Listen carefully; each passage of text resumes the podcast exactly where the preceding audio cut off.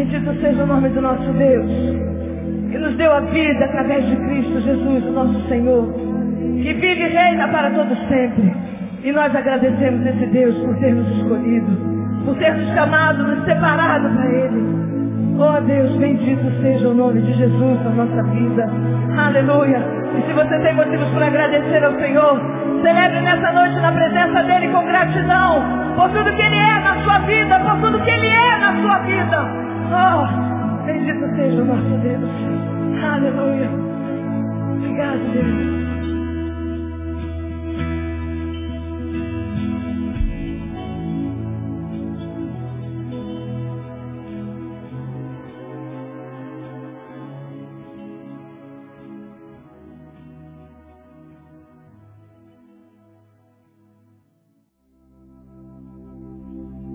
Quero compartilhar uma palavra rápida com os irmãos.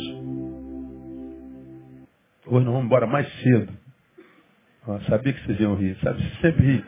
Quando eu falo que você é rapidinho, eu não sei o que, que acontece com vocês. Não sei se é o inimigo que usa vocês.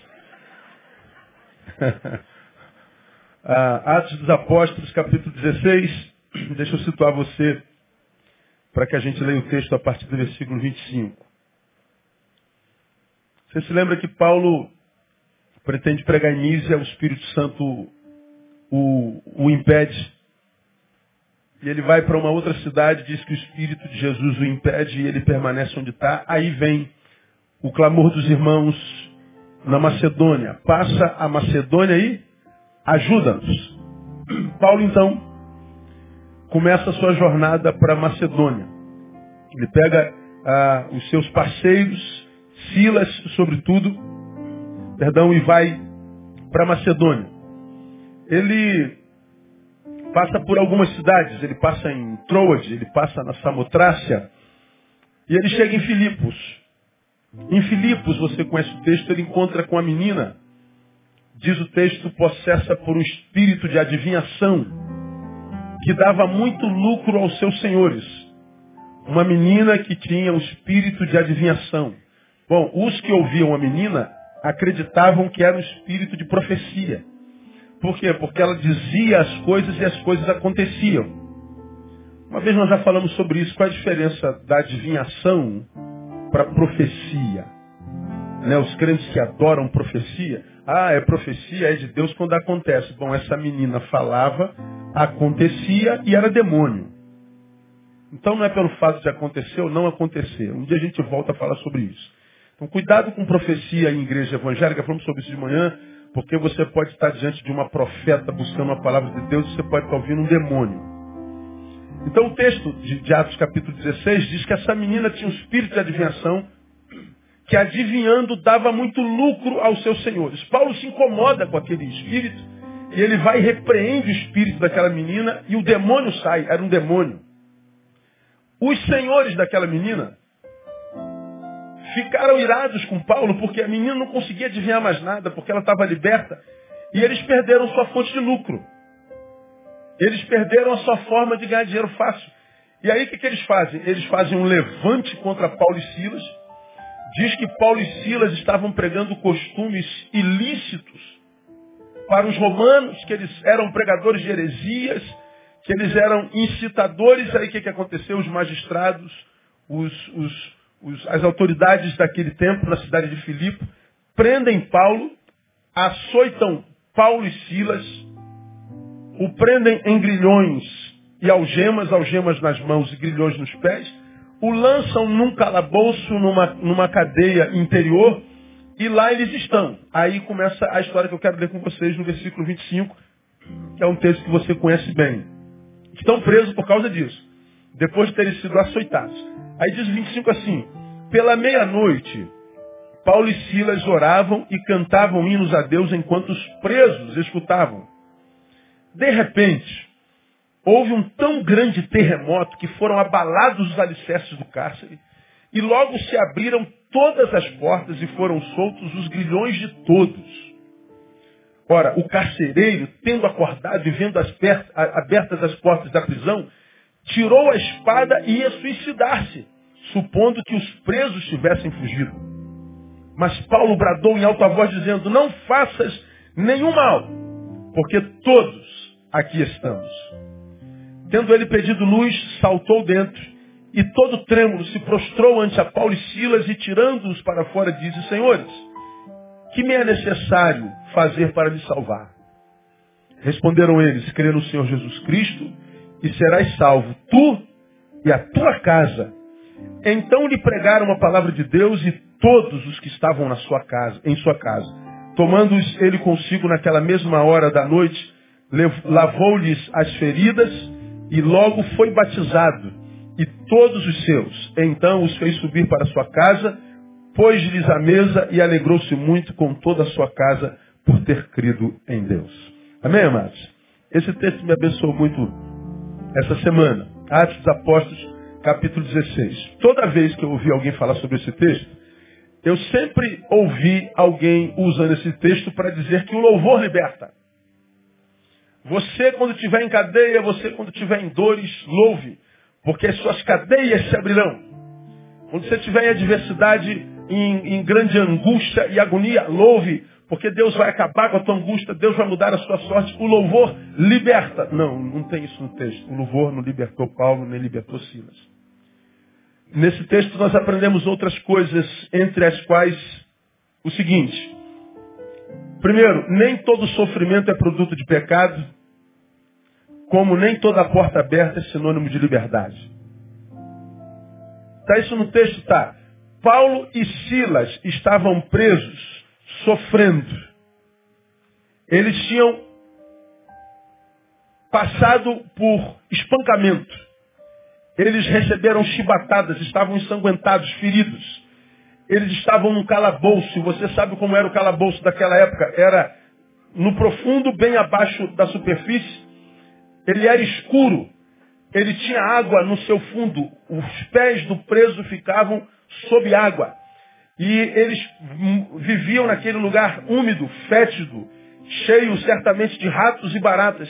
E eles não só tinham sido espancados, como estavam sobre algemas e estavam sobre grilhões. Então eles estavam em profundo sofrimento. A pergunta que eu faço é: o sofrimento que os afligia naquele exato momento era produto de algum pecado que eles haviam cometido, sim ou não? Não, pelo contrário. Eles estavam sofrendo exatamente porque na santidade de ambos libertaram o ser humano. Por causa da intimidade que tinham com Deus, libertaram uma menina da opressão dos seus senhores, que abusavam do seu, do, da sua possessão. Porque eles fizeram bem eles estavam sofrendo. Então, nem todo sofrimento é produto de pecado. Então, a primeira palavra que Deus ministra ao nosso coração nessa noite, você está passando por sofrimento, adversidade, por angústia. Bom, pode ser produto do seu erro, pode ser produto do seu equívoco, mas pode ser produto exatamente do oposto, porque você é uma pessoa justa, decente, santa e abençoadora. Então, sofra sem culpa. Sofra, mas não sinta a culpa de estar sofrendo, imaginando onde é que foi que eu errei, porque você pode não ter errado. Nem todo sofrimento é produto de pecado. Mas também o texto me ensina que nem toda porta aberta é sinônimo de liberdade. Eles estavam presos, sofrendo, mas a despeito do sofrimento não foram acometidos de coitadismo. Não sentiram pena de si mesmos, não se viram como pobres coitados. No sofrimento, o que, que eles faziam? Adoravam ao Senhor. E diz que durante a adoração houve um terremoto tão grande que as bases da cadeia abalaram, as portas se abriram, e de modo que quando se abriu, o, o carcereiro acordou e falou, meu Deus, as portas estão abertas. Porta aberta, então, é sinônimo de liberdade. Todo mundo vazou. Quando ele imagina que todo mundo tinha saído da cadeia porque a porta estava aberta, ele falou, meus senhores vão me matar, então eu vou fazer isso primeiro. Ele pega a espada para se matar e Paulo diz, para, não faz essa besteira. Porque nem toda porta é sinônimo de liberdade. A porta está aberta, mas nós entendemos que era momento de permanecer aqui. Estamos todos aqui. Aí o carcereiro fica abismado. Ué, se aconteceu o milagre da porta se abrir, não era para vocês saírem? Não. Nós entendemos que porta aberta não é sinônimo de liberdade. Nós estamos aqui. Olha que coisa tremenda, cara. Diz que o carcereiro se prostra e diz: vocês só podem ser de Deus. Como é que eu faço para me salvar? Como é que eu faço para que eu viva o que vocês estão vivendo?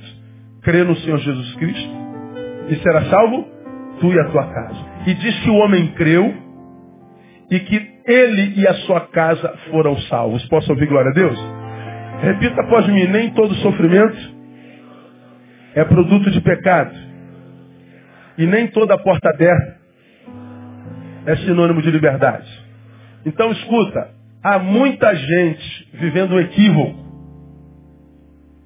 Primeiro porque imagina que porque está sofrendo, tem que pagar alguma, alguma promessa, tem que fazer algum sacrifício para Deus revelar que tipo de pecado cometeu. Não pode ser exatamente o contrário. Você pode ser homem de Deus e está sofrendo por injustiça. Mas se você está sofrendo por injustiça, eu vou falar lá na frente, não muda quem você é. Porque se você não muda quem você é, Deus muda a tua sorte. E outra, tem muita gente encontrando porta aberta na frente, dizendo, se está aberta, é de Deus. Eu vou sair ou vou entrar. Você está entrando em porta aberta?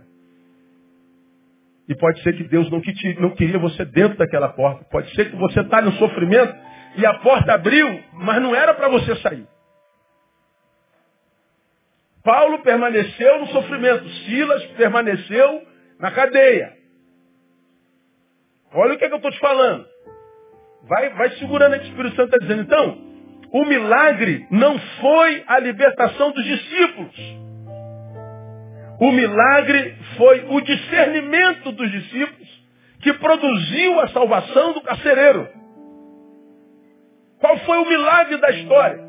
Foi o Espírito Santo ter revelado a Paulo e Silas que o sofrimento deles não foi produto do pecado deles, muito menos abandono do seu Deus, e mais entender, dando discernimento, que a porta aberta não era hora de sair. O milagre foi o do discernimento. O discernimento de Paulo, que o fez permanecer no sofrimento, foi que salvou o carcereiro.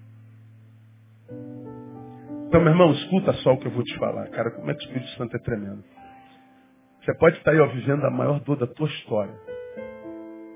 Achando que Deus te abandonou. Passando pelo vale da sombra da morte. Achando que Deus te abandonou. E você pode estar aí nesse vale exatamente para que alguém vendo o teu testemunho conheça o Deus que vai mudar a tua sorte aí onde você está. Me ajuda? Catuca alguém e fala assim, ó, fica firme, irmão. Teu Deus sabe o que está fazendo. Diga assim, o meu Deus sabe o que faz. Oh, aleluia. Vamos, vamos aplaudir ele, vamos aplaudir, vamos aplaudir.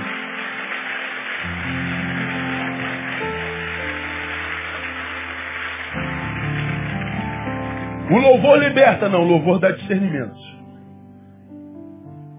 O louvor me faz entender se ele for louvor de coração. Eles podiam estar meia-noite chorando, resmungando, murmurando, Deus me abandonou, o que, é que adianta você fiel a Deus, olha onde é que a gente vai parar. Não, eles adoravam. Porque adora acontece um milagre. O milagre não é a libertação, é o discernimento que leva à salvação de alguém. Então, nesse texto, os olhos de Deus não estavam sobre os apóstolos, os olhos de Deus estavam sobre o carcereiro. O alvo do milagre era o carcereiro. E os agentes, os apóstolos. E a metodologia, o sofrimento destes.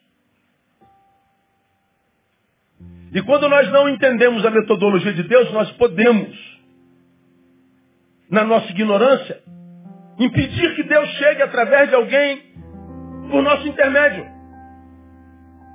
E quando a gente impede que Deus, por nosso intermédio, chegue a alguém, nós estamos impedindo a salvação de alguém, a libertação de alguém, mas estamos impedindo que Deus passe por dentro de nós para chegar até lá. Isso é um equívoco, porque se Deus passa por mim para chegar a alguém, quando Ele passa por mim, Ele não abençoa sobre esse alguém, Ele tira de mim tudo que me oprime, Ele faz uma lavagem em mim. Porque não há onde a glória de Deus passe que permaneça no mesmo lugar, do mesmo jeito. Esse texto é fenomenal. Então, a ação de Deus nesse episódio produz a salvação do carcereiro e a ampliação da visão e do discernimento dos apóstolos. Agora, no nosso caso hoje, nós que somos da comunidade dos salvos, me respondam vocês. Do que nós precisamos enquanto filhos de Deus? De salvação ou de discernimento? Não ouvi. Discernimento, porque salvos nós já estamos. Você está salvo em Cristo Jesus, amém ou não? Acabou. Pode morrer em paz, irmão. Você vai se encontrar com Ele. Já estamos no caminho. Já estamos em direção. Ninguém nos tira desse caminho. Ora, se eu estou salvo, o que, que eu preciso? Eu preciso desse discernimento de Paulo e Silas para entender as placas de Deus. Para que a gente possa entender a manifestação de Deus, porque nem sempre é clara. Lembra, Jesus, durante a sua estadia entre nós, ele falava por parábolas. Por que, que ele falava por parábolas? Para que aqueles para quem ele pregava imprimissem algum tipo de, de, de, de esforço para entender. Ele falava por parábolas, ele queria saber se aqueles que eram o, o, o alvo da, do, do, seu ensino tinham interesse em seu ensino, e o interesse no ensino era revelado através do mínimo esforço para entender o que ele queria dizer. Porque se o cara não tivesse nem aí para Jesus e para sua palavra, ah, cara, esse cara está tá enrolando demais, eu vou embora. Pois é, eu não quero ter trabalho para entender. Eu não quero descascar a fruta para comer, eu prefiro ficar com fome. Eu não quero que trabalhar, não quero trabalhar a joia para possuí-la. Eu prefiro ficar duro e passar fome. Jesus queria saber se aqueles para quem é, é, é, a quem ele queria atingir, aqueles a quem ele queria fazer algo, tinham alguma, alguma, alguma intenção ou interesse nele. Então ele falava por parábola. Bom, eu, eu acredito que Jesus age da mesma forma hoje. Nem sempre o que ele faz ou fala é claro. Nem sempre o que ele faz é compreensível. Nem sempre o que ele faz é óbvio. Há que haver um, um quê de esforço que demonstrará nosso interesse. Então tem visto tanta gente no caminho, na prática, dizendo, Deus, Pai, pastor, Deus, Deus não se manifesta. E a gente olha assim para a vida, Deus está passando do lado dele assim, ó, igual um, um, o tempo inteiro. Se fosse uma carreta, já tinha matado ele. Mas o cara não percebe a ação de Deus. Aqui que coisa interessante. Eu estava almoçando hoje com o André, nós dois. Aí, se acontece contigo aqueles momentos que os teus pensamentos te levam, tu está sentado, tu tá sentado, sei lá, em algum lugar, tu está aqui sentado aqui, ó, tu, tu senta, tu pode estar até com alguém do teu lado aí. Aí daqui a pouco teu, teu olhar viaja assim, fica, a pessoa está aqui, ela está falando, aí está o dedo na tua frente, ô, oh, ei, Está onde? Acontece contigo, sim ou não? A gente viaja na maionese, né? Ah, hoje foi um negócio desse. Meus pensamentos me levaram e me levaram a um tempo de angústia tão grande. Eu estava pensando num assunto tão. que estava tecendo nas minhas entranhas e a, a comida já estava vindo. André na minha frente, mas eu fui embora. E eu aqui nos meus pensamentos viajandantes. Aí, uma angústia me toma na hora do almoço, rapaz, e e André na minha frente. Acho que não, não sei se ela estava percebendo alguma coisa. Aí daqui a pouco, eu já vivi essa história antes, você vai se lembrar disso. Ah, a gente estava no Manolo, lá no shopping. Quem entra no shopping, o vidro é espelhado, não é? Aí você vai se vendo entrando no shopping. Quem está dentro do, do, restaurante, vê quem está fora, mas quem está fora não vê quem está dentro. Já aconteceu comigo, talvez com você também, que o cara chega assim na, na, do lado de fora para ver espinha, para ver alguma coisa, e a tua mesa está bem aqui do lado. Já, já viu isso?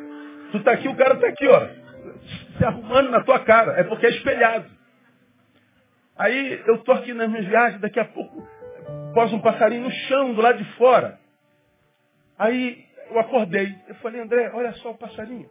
Ele deve estar tá se vendo no espelho. Aí ele estava assim, ó, na nossa direção, bem no meu pé, assim. Aí ele veio e botou o biquinho assim, no, no, bem pertinho do vidro, como quem diz, eu vou beijar esse, esse cara. Era, era espelhado. E aquele passarinho ficou ali, pertinho da gente. Agora, você quer saber o que, que eu estava pensando? O que, que eu estava matutando? Eu estava matutando na minha mensagem de manhã, que eu preguei aquela palavra que você teve aqui, que, que quem, quem, quem, quem planeja meus passos sou eu, Deus vai comigo ou não, dependendo do, do, do planejamento que eu faço. E eu falei que, que para quem está seguindo a Deus, o destino já não importa mais. Quem está seguindo Jesus não importa mais. Porque ele diz, ainda que caia, não ficará prostrado, porque a mão, minha mão o, o sustém. Aí a gente então não tem mais ansiedade. Por quê? Porque ainda que eu caia, eu sei onde minha mão está segura, ou quem está segurando minha mão. Então toda vez que eu caio, minha mão fica. E Deus sempre me levanta. Aí eu falei, eu, eu, eu não busco nem sucesso, nem me preocupo com a derrota. Eu quero viver uma vida que não faça, que faça com que Deus nunca largue minha mão. Aí eu comecei a pensar em alguns problemas da vida das pessoas com as quais eu, eu, a gente está trabalhando nessa hora. Pensei na Mariazinha que vai, vai nascer agora esses dias e já vai fazer uma cirurgia do coração. Nós oramos aqui hoje de manhã. A minha, minha mente, é, ela foi assim, digamos, sequestrada por um monte de problema. E eu falei, Deus, às vezes eu acho que eu vou perder o controle. Às vezes é, é tanto problema, é tanta coisa por fazer, tanta gente para atender, é tanta informação ruim, que às vezes a mente divaga. E eu falei, Deus, não largue da minha mão. Aí daqui a pouco aparece o bendito do passarinho, bicando no vidrinho, exatamente onde estava meu pé. Eu nem me liguei. Daqui a pouco ele foi embora. Eu falei, amor, você não sabe o que eu estava pensando aqui. E me aparece esse passarinho. A Bíblia diz que os céus manifestam a glória de Deus o firmamento anunciam as obras da sua mão. Ou seja, que Deus se manifesta na sua criação e nas suas criaturas. Quando na minha cabeça me foi, foi, foi dado o saber, sabe aquele passarinho, meu filho, que bicou ali pertinho do teu pé? Você não estava pedindo um sinal meu, você não estava pedindo uma ideia de que é, eu, eu, eu, vou te sustentar, que eu vou te segurar. No que, que você estava pensando? Deus não me permita. Aparece um passarinho fabricar um vidro na altura do meu pé. Meu irmão, qual é a possibilidade de um passarinho andar num shopping e bicar o vidro onde está teu pé? Aí você fala assim, mera coincidência, pastor. Para mim não é mera coincidência. Para mim é cuidado do pai dizendo, eu estou te vendo, filho. Eu sei pelo que você está passando, eu sei o que, é que você está vivendo. O teu Deus cuida de você nos mínimos detalhes. E os sinais do teu Deus estão em todo canto na, na sua criação. É gente que não percebe. É nós que permitimos que as adversidades nos tornem insensíveis. Somos nós que permitimos que as dores da vida, muitas vezes as injustiças que geram sofrimento, nos transformem na imagem e semelhança daquele que nos oprime e gera o sofrimento em nós. Nós nos tornamos alguém que queremos nos vingar. Ou seja, quando nos vingamos, nos tornamos neles. Antes éramos vítimas dele porque eles nos geraram dor. Nós retribuímos a dor. Agora não somos mais vítimas, somos parceiros somos colegas de trabalho. Produzindo a mesma dor e a mesma desgraça. Ah, mas ele não tinha razão para mim, para me gerar dor. Eu tinha razão para gerar dor dele. Verdade. Com razão ou sem razão, o fruto é o mesmo. E a gente conhece pelo fruto. Não é pela razão. Produziu dor com razão. Produziu dor sem razão. Ambos produziram a mesma coisa. Vocês são iguais. Agora, Paulo e Silas não. Paulo e Silas estão presos e adoram. O carcereiro é o símbolo arquetípico das autoridades que geravam dor nele. E esse carcereiro, quando ia se matar, porque ele representava os que queriam matar a Paulo e Silas, Paulo e Silas, ao contrário, diz, não faça isso. Você quer nos matar, mas nós queremos salvar a sua vida e o faremos. E eles salvam a vida de um carcereiro. Então louvor não liberta, irmão. Porque a porta foi aberta eles não saíram. O louvor gera discernimento. Agora, se a gente fala que louvor gera discernimento, a gente não pensa nesse louvor que a gente faz aqui no culto domingo, nem nos congressos de adoração que a gente traz os cantores famosos que cobram uma fortuna para cantar e faz você pular, celebrar da cambalhota apenas. Não é disso que eu estou falando. Eu estou falando do louvor que não é uma canção, é um estilo de vida. Não é o louvor que me faz cantar uma canção, que me faz ser eu mesmo a canção de adoração ao Senhor. Eu estou falando do louvor que não me faz pregar uma mensagem, que faz de mim a mensagem pregada. Porque Paulo e Silas foram a mensagem para aquele carcereiro. Pô, vocês estão aqui ainda? Ninguém saiu? Não, estamos aqui. A porta não foi aberta para eu sair. A porta foi aberta para você entrar. E saber que o Deus que a gente serve nos dá discernimento para entender, mesmo quando o sofrimento mais injusto chega. Então, meu irmão, o teu Deus sabe o que está fazendo. Se ele coloca essa palavra no meu coração, trouxe alguém que está sofrendo aqui nessa noite. Tem alguém lá nessa internet, porque tinha 400 links abertos agora há pouco. No mundo inteiro. Então são pelo menos 400 pessoas do lado de lá. Mas a gente sabe que um link não tem só uma pessoa, tem igrejas que não tem culto à noite em várias partes do Brasil que se reúnem para ouvir o nosso culto. Então Deus nessa noite está ministrando a você, olha, eu sei o que, que eu estou fazendo. Você está imaginando que eu te abandonei, que eu sou injusto, que eu não sou bom, como dizem por aí? Eu sei o que, que eu estou fazendo e fique tranquilo. Se ele permitiu você entrar, tem propósito, mas ele é poderoso se necessário for de mandar um terremoto e mudar a tua história no nome de Jesus. Aplauda ele mais uma vez, porque ele é digno. Aleluia.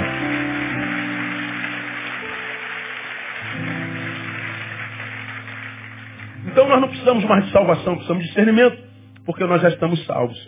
Agora, se a gente precisa de discernimento, a gente precisa de discernimento para quê? Me permita compartilhar algumas razões para vocês, que é, é, é discernimento para óbvio. Discernimento para quê? Para entender que as adversidades, por mais profundas, dolorosas, injustas que sejam, não podem impedir os propósitos de Deus na nossa vida. As adversidades não podem impedir os propósitos de Deus na nossa vida. Elas não podem. Paulo estava indo para Tessalônica, para Macedônia. Lá atrás ele ia para Mísia, o, o, espírito impede, depois ele vai para outro lugar, para Bitinha, o espírito impede, ele diz, meu Deus, eu estou querendo pregar a tua palavra, e o Senhor está me pedindo, é porque não é lá que eu quero você agora.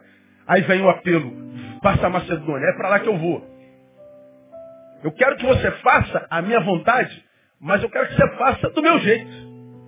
Então ele então vai para Macedônia. Quando ele chega em Filipe, a adversidade chega, joga ele dentro da cadeia, humilha, espanca, e aí, então, o propósito de Deus acabou? Não, irmão. As nossas adversidades não podem impedir os propósitos de Deus na nossa vida. Deus tem um propósito na tua vida, amém ou amém? Não há nada nem ninguém que possa impedir isso acontecer com você. Me ajuda mais uma vez, diga para quem está do outro lado, vai acontecer, irmão.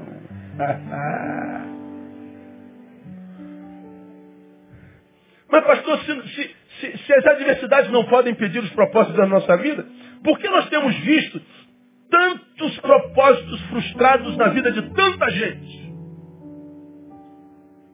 Como é que a gente vê tanta gente que estava no altar, tanta gente que já foi usada por Deus, quanta gente na história do Brasil que já foi assim, tão usado por Deus e agora estão aí perdido. A vida foi desconstruída. Entrou um vírus no programa de Deus nele e, e, e acabou com a vida dele não é porque as adversidades foram maiores do que o poder de Deus nele. Por que, que os propósitos da vida de tantos são destruídos, desconstruídos, diferentes de Paulo e Silas?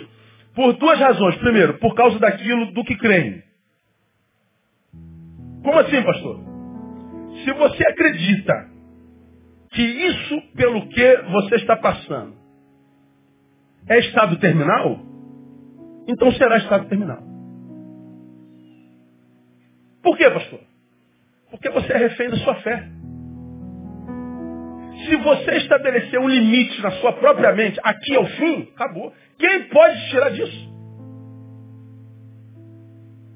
Se você definiu, ou por covardia, por medo, por frouxidão, por, por, por dengo, por síndrome de coitado, como eu chamo de coitadismo, porque você se tornou revoltado, eu não tenho mais como sair daqui. Não há, não há mais o que fazer. Bom, se você definiu o limite da tua força e da, da, do teu movimento, nem Deus pode. Sem fé é impossível. Se você botou o ponto final onde Deus colocou uma vírgula, bom, o teu ponto final prevalece. Porque Deus trabalha com você e não por você. E se você desistiu, Ainda que Deus queira fazer, não tem como, porque Deus trabalha com.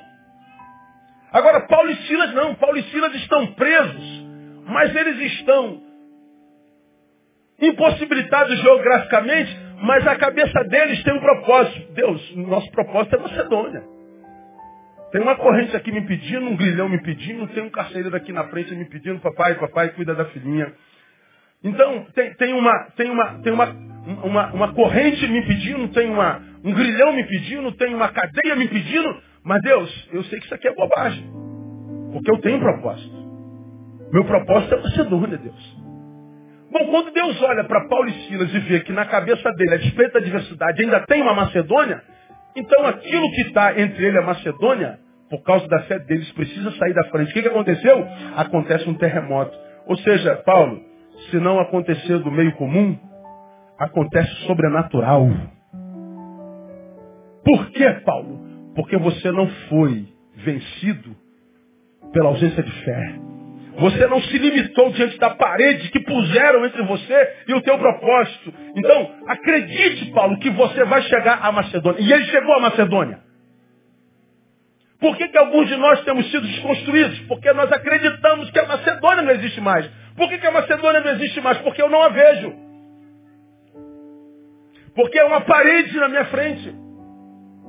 Porque existem inimigos ao meu redor. Porque existem adversidades. Vejam, pastor, como que eu vou sair daqui? Não há, não há luz no fim do túnel. O teu Deus precisa de luz no fim do túnel. O teu Deus precisa de túnel. Existe alguma coisa impossível para o teu Deus, sim ou não? Então, meu irmão, acredita. Continua crendo na promessa do teu Deus. Alguns estão paralisados não é porque sobrou poder no inimigo, faltou coragem em si mesmo. Faltou esperança em si mesmo.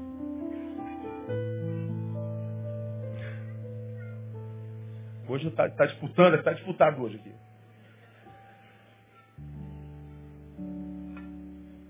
Por que, que muitos têm sido desconstruídos? Por causa daquilo no que creem. Se você acredita que não, então será não. Mas, se você acredita que sim, então será sim. Porque somos aquilo que cremos. Por que muitos têm sido desconstruídos? Por causa daquilo do que ouvem. Imagina o que, que Paulo e Silas ouviram na cadeia, né? Ué, tu não é o cara que expulsou o demônio? Lá nós ouvimos falar que tu expulsou o demônio da menina que tinha poder de, de, de adivinhação. Você não é alguém que Deus usa? Como é que teu Deus se permitiu chegar até aqui? Cadê teu Deus? Onde está teu Deus, Paulo e Silas? Teu Deus é bom? Como que ele permitiu que você chegasse aqui? Ó, oh, tu tá junto com a gente, a gente não crê em porcaria nenhuma. A gente adora um, um, um Deus que, que, que, você diz que não é Deus, mas olha aí, o meu Deus onde me permitiu chegar, o teu Deus permitiu da mesma coisa. E aí, cadê a tua fé? Não acontece com a gente hoje? Cadê a tua fé? Cadê teu Deus? Não é bonzinho? Aí você pode ouvir os inimigos, mesmo que colegas de tribulação, e você diz assim, é mesmo, né? O pai me fez tanta promessa. Eu estava indo para Bitínia, ele me impediu. Estava indo para Mísia, ele me pediu. Aí me aparece uma voz indo para Troas, para Macedônia, e eu vim obedecer. Quebrei a cara. Antes eu tivesse desobedecido o Espírito Santo, ido para Mísia, porque eu não estava aqui nessa porcaria. Olha o que, que deu eu ser obediente. Quantos de nós não nos arrependemos de ter obedecido? Quantos de nós achamos que não vale a pena permanecer fiel? Por causa dos nossos achismos equivocados, a nossa, a nossa desconfiguração vai sendo operada gradativamente e nós vamos nos afastando daquele que nos vocacionou, daquele que nos salvou, daquele que nos chamou, e nós vamos querendo mais respostas do que livramento. Queremos mais respostas, queremos entender a dor e a adversidade, queremos que Deus desça aqui. Me explica aqui, Deus. A gente não pede mais livramento, a gente pede explicação. Eu quero entender o que está acontecendo. Ah, meu irmão, não peça explicação para Deus, não. Eu tenho dito a Deus, você me pregar isso aqui, ó. Se eu entendesse tudo que Deus fizesse, eu seria do tamanho de Deus. Significa dizer que meu Deus seria muito pequeno. E se o meu Deus fosse do meu tamanho, eu abandonaria agora se eu entendesse todos os mistérios de Deus, se eu tivesse respostas para todas as angústias e agonias da vida, se eu conseguisse entender a dimensão, o feito, a cabeça de um ser que criou um, um, um cosmo como esse, eu falei, meu Deus, é, ele não teria sido ele o Criador. Quem sou eu, criatura, para pedir explicação a Deus? Eu só preciso não me esquecer de quem Ele é. Deus é bom, sempre bom, que tem tudo sob controle, mesmo que a gente não entenda nada. E eu preciso discernir a que voz eu vou ouvir. Se a voz daquele que, como serpente, tenta desconfigurar a imagem que eu tenho de Deus e destruir Deus em mim, ou continuar crendo em Deus mesmo que eu não entenda nada. Paulo provavelmente não estava entendendo nada. Ele só entendeu depois que o carcereiro foi salvo. Pai, está difícil para mim pregar. Eu estou me desconcentrando. Por favor, me ajude aí.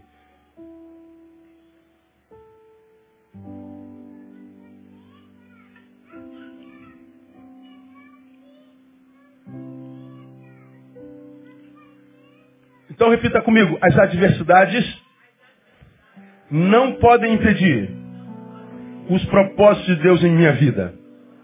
Por que, que eles foram desconstruídos? Por causa daquilo no que creram, por causa daquilo que ouviram. Se você ouvir os que dizem você não vai conseguir, você não pode, nós temos um plano, você vai ficar no buraco, irmão. Porque nós somos reféns do que a gente ouve, do que a gente crê. Agora, se você permanece no propósito de Deus, Deus te trouxe ao mundo com propósito. Se você ouve os planos de Deus e permanece firme, fique tranquilo. Por mais profundo que seja o buraco, Deus vai te dar força para sair dele em glória, são e salvo pelo poder do nome de Jesus. Aplauda ele mais uma vez, ele é digno. As adversidades não podem impedir os propósitos de Deus na nossa vida. Segundo, as adversidades não podem mudar o que nós somos nele. Então a primeira questão é, é, é, é a ausência de poder impeditivo. Aqui, as adversidades não podem mudar o que nós somos nele. Não pode. É, é a ausência de poder existencial. Ele não pode, a adversidade não pode, a dor não pode, o sofrimento não tem poder para me mudar. Ora, se não tem poder para me mudar, por que, que a gente vê tanta gente mudando quando o sofrimento chega, pastor? Cara, como tem gente que se transforma na dor. Você já me ouve falar disso há 23 anos. Ele é de, sai de, de, de adorador para murmurador. De crente para descrente. A dor vai deformando né, na, na, condição daqueles quatro, seis, né? Quando está tudo certinho, ele é crente. Mas se a dor chegou, ele vai se transformando num crítico.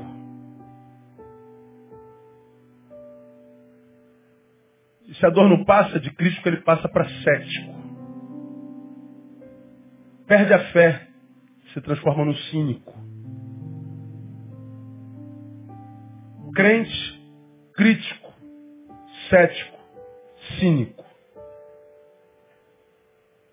Eu não creio mais em Deus. Soa intelectual, né? O ateísmo soa intelectual, né? A fé soa ignorante. Você não crê em Deus? Não, eu não entendi. Não entender não é tão intelectual assim, não é? Aí nós vemos pessoas que pareciam ter intimidade com Ele, mas na verdade pareciam porque não entenderam nada. Talvez o seu saber tenha entrado no seu cérebro enquanto informação, mas do cérebro não desceu esses 44 centímetros do cérebro até o coração para se transformar em conhecimento e vida praticada. É a tal da fé teórica verborrágica, mas sem consistência. Uma fé que busca ajuntamento e celebração, mas não produz individuação e nem reflexão. É uma fé coletiva, performática, nunca subjetiva e real. E porque ele não vive a fé do quarto, que é onde Deus ouve em silêncio, em secreto, mas ele só vive a fé da coletividade, onde todos o veem e o adoram. Então não entra nas entranhas a, a, a intimidade com o pai, e aí ele se frustra e diz que o problema é o pai. Não é o pai. É como, se, como, como, como se a gente tomasse, por exemplo, o fato dele nos chamar de noiva, né? A igreja é sua noiva e Jesus é o noivo. Então a noiva e o noivo se relacionam. Bom, quando a noiva e o noivo são saudáveis, esses noivos casam, o noivo e a noiva, agora casados porque são saudáveis, vão gerar o quê? Filhos. Mas você é uma noiva que casou com o noivo e não consegue ver filhos sendo gerados. Aí você diz, o problema é o noivo. O noivo deve ter espermatozoide frouxo, fraco. Meu noivo tem problema. Porque eu estou bem, eu sou perfeita. Meu útero está tranquilo, eu produzo o necessário para gerar um filho, mas acho que Jesus tem problema. Mandar ele no. Quem cuida desse negócio é o quê? Urologista, não? Não sei não. O noivo está com problema. Como que você pode, porque a tua vida não frutifica, achar que o problema está em Deus? Como você pode, imaginando porque pensou que fosse a noiva dele enquanto igreja, e você não produz frutos, nem, nem de conversão, nem de salvação, nem de paz que excede todo entendimento, nem de equilíbrio, nem de afeto, nem de amor. Você não produz nada. A sua, a sua vida é um, é um deserto é um deserto do Saara subjetivo. E você diz, é o noivo que é estéreo. Bom, então nós não estamos aqui com um problema nem de esterilidade, nem sexual. É um problema de visão, autovisão. Você não se enxerga.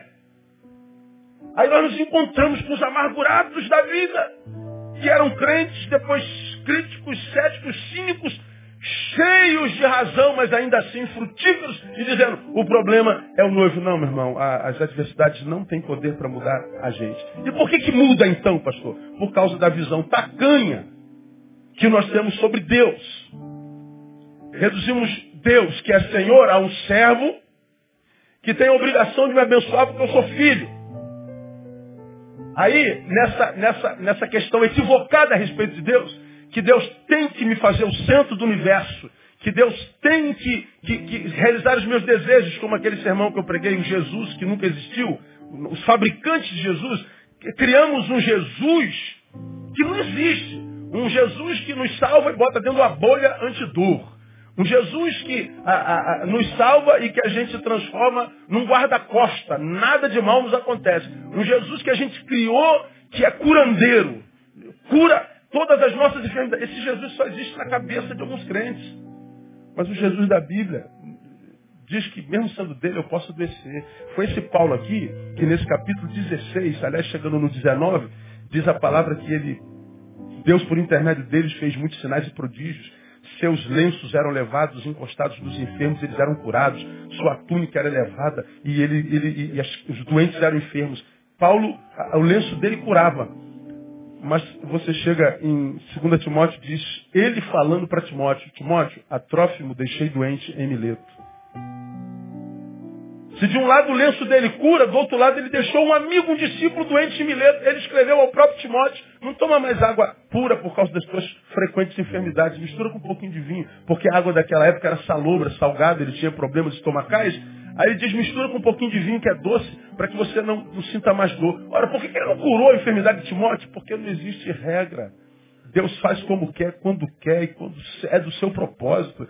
Então ele é o Deus que tem capacidade para me curar, mas é livre para não fazê-lo. Ele foi Paulo que tinha um espinho na carne e ele orou ao Pai três vezes, o máximo que poderia fazê-lo para orar, pedindo a Deus que o livrasse do espinho. Mas Deus disse assim, não, com esse espinho você vai morrer. Mas fique tranquilo, eu não tiro a enfermidade, mas eu aumento a graça. E você vai ver que a minha graça te basta. Você pode ver que a minha graça é com enfermidade.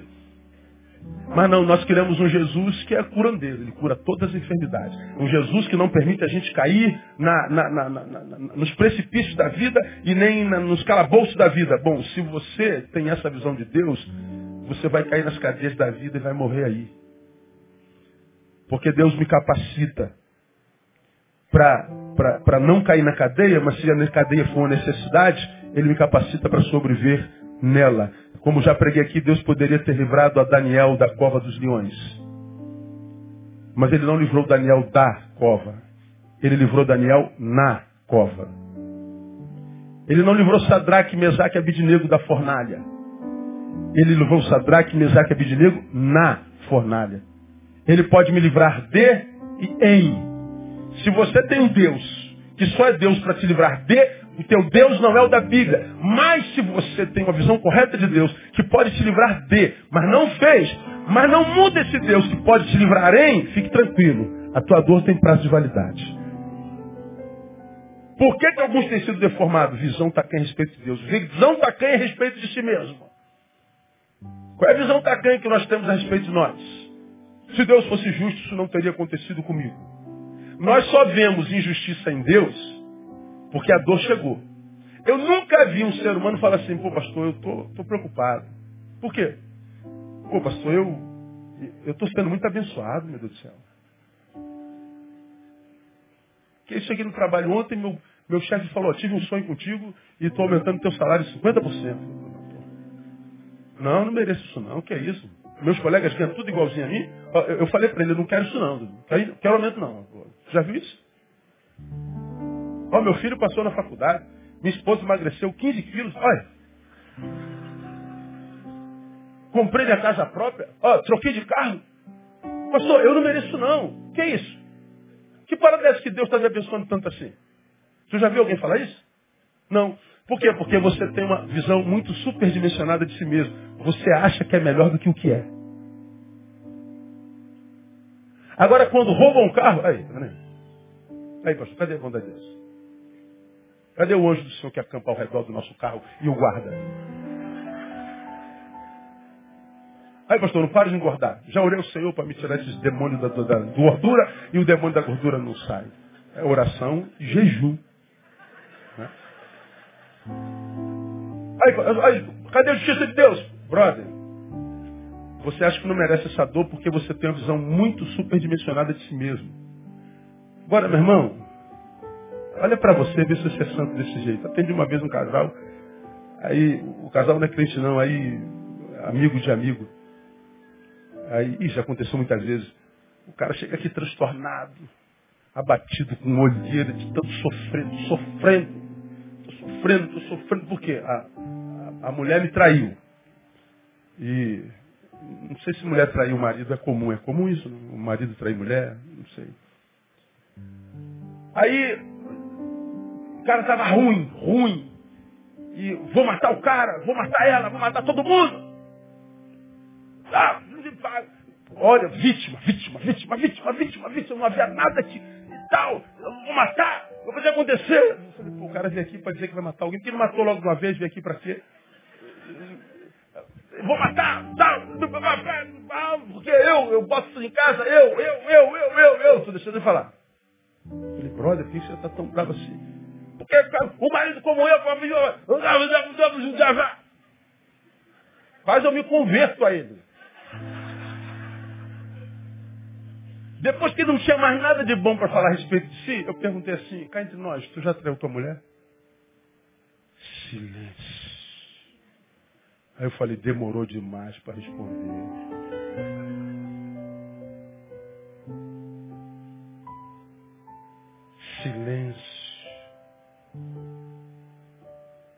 Qual era a resposta? Por que estava sofrendo? Descobriu que a mulher é igual a ele. Você está entendendo? Mas quando vem falar com outro, eu sou muito melhor do que ela. Não, não é não. Você que tem uma visão muito tacanha a respeito de si mesmo. Você não é isso tudo que você imagina, não. Você não é tão bonzinho quanto você diz que é. Você conhece seus pensamentos, você conhece seu coração. Você não é esse maridão todo que você imagina. Você sabe disso. Você não é esse paizão todo, nem essa mãe toda. E mais, a Bíblia diz que todos pecaram. E diz que o salário do pecado é a morte. Você devia estar morto. E eu também. Só estamos vivos por causa de quê? Da graça de Deus e porque o sangue do Cordeiro foi derramado na cruz do Calvário. E quando Deus olha pro, do alto para nós, Ele vê através do sangue. De modo que quando o olho dele passa pelo sangue do Cordeiro, nos vê redimidos. Mas tira o sangue do Cordeiro, o que sobra é juízo. Mas não, a gente acha que é bom demais. Por que, que tem tanta gente sendo desconfigurada? Porque tem uma visão tacanha a respeito de si mesmo. Por que, que tem tanta gente sendo desconfigurada? A visão tacanha a respeito das circunstâncias. Ele olha para o calabouço e diz, é ponto final. Quando você diz assim, já era, você está dizendo assim, meu Deus é menor do que isso. Nunca conheceu a Deus. Para você falar que teu Deus é menor do que o teu problema, você não conhece a Deus, irmão. Porque se teu problema coube em você, teu problema é menor do que você. Senão ele não caberia em você, você que caberia nele. Agora ele coube na tua vida, coube, então ele é menor do que você.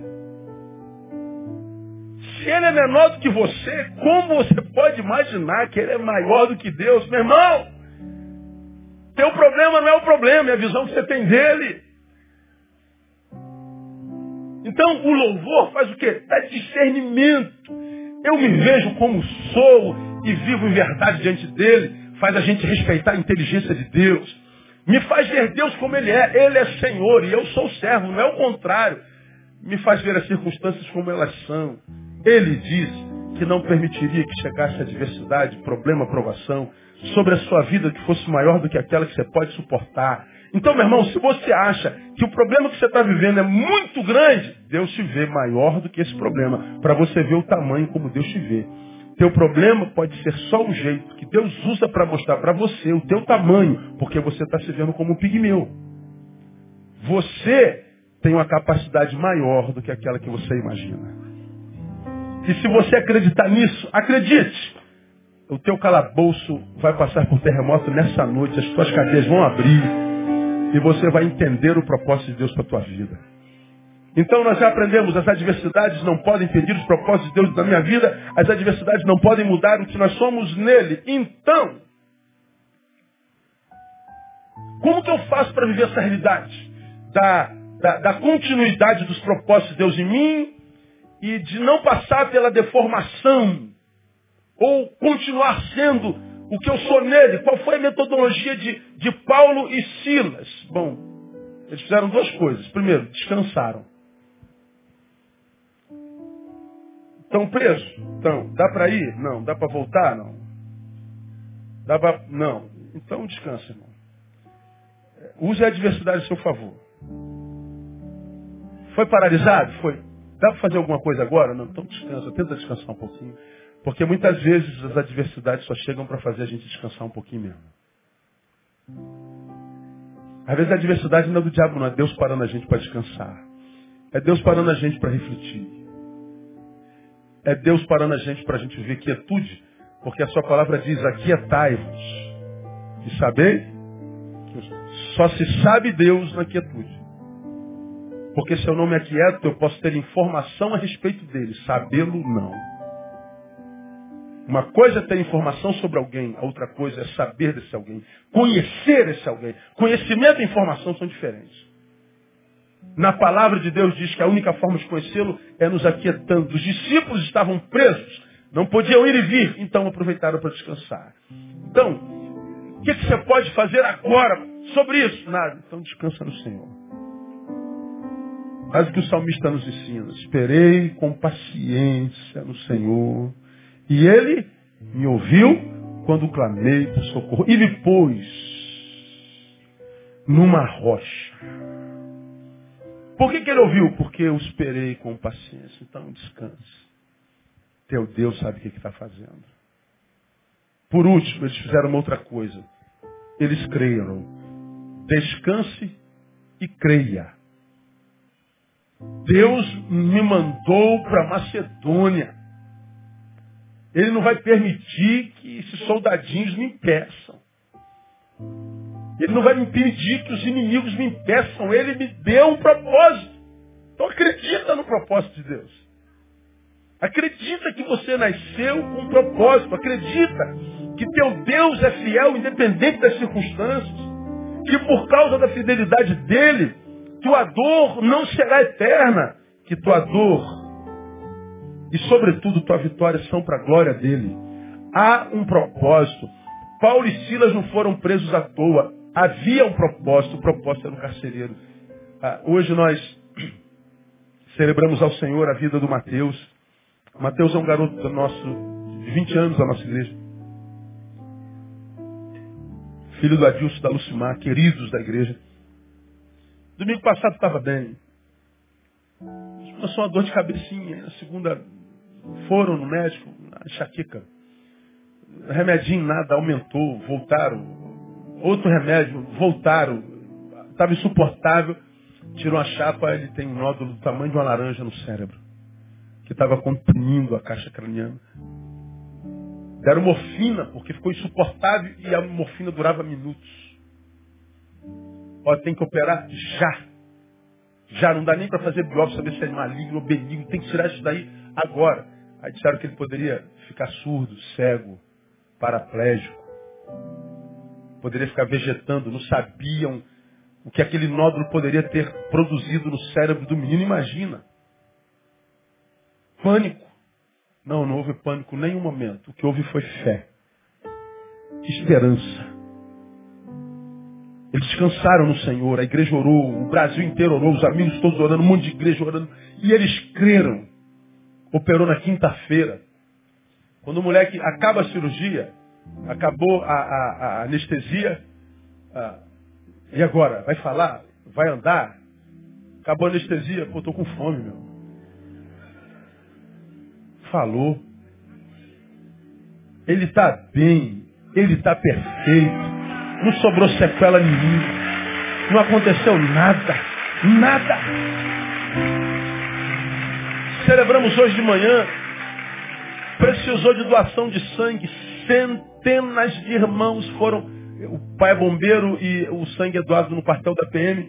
A major responsável disse, nós mostramos o áudio hoje de manhã. Cara, eu nunca recebi tanta doação de sangue como para esse garoto. Meu Deus, quem é esse garoto, meu Deus do céu? É filho de magnata? Não, é filho do rei. É filho de Deus. Aí quando chegava alguém para doar, Mateus, é ali. Mateus, é ali. Ela falou, nem quando um policial é barulho, nunca vimos tanta doação. Mais de 150 pessoas foram doar sangue para o Mateus. Mateus precisou de duas, três bolsinhas de sangue. A dor do Mateus vai ajudar a salvar um monte de gente propósito. Meu irmão, tu não está servindo um Deus de brado, de barro, não. O teu Jesus não é aquele que esses caras carregam no pescoço preso numa cruz até hoje. O túmulo do teu Jesus está vazio.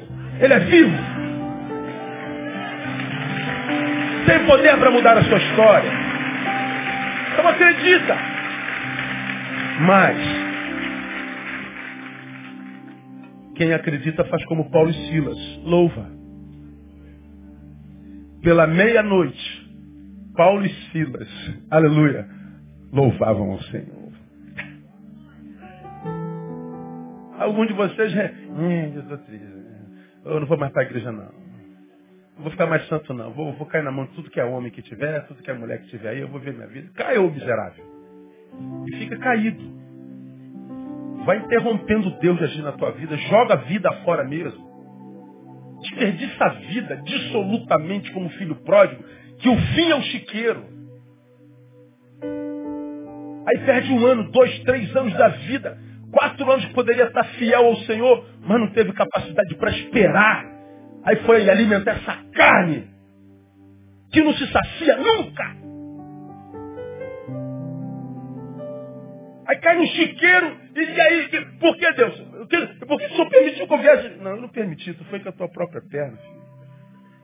Você tinha chamado, vocação, você foi salvo, te dei talento. Te dei o que tanta gente gostaria de ter e nunca tiveram, e você foi viver a tua vida a meu respeito. Quando você, meu filho, quiser se afastar de mim, eu respeito teu direito. Mas longe de mim, não me cobre minha presença. Se eu respeito teu direito de ir, respeita meu direito de ficar.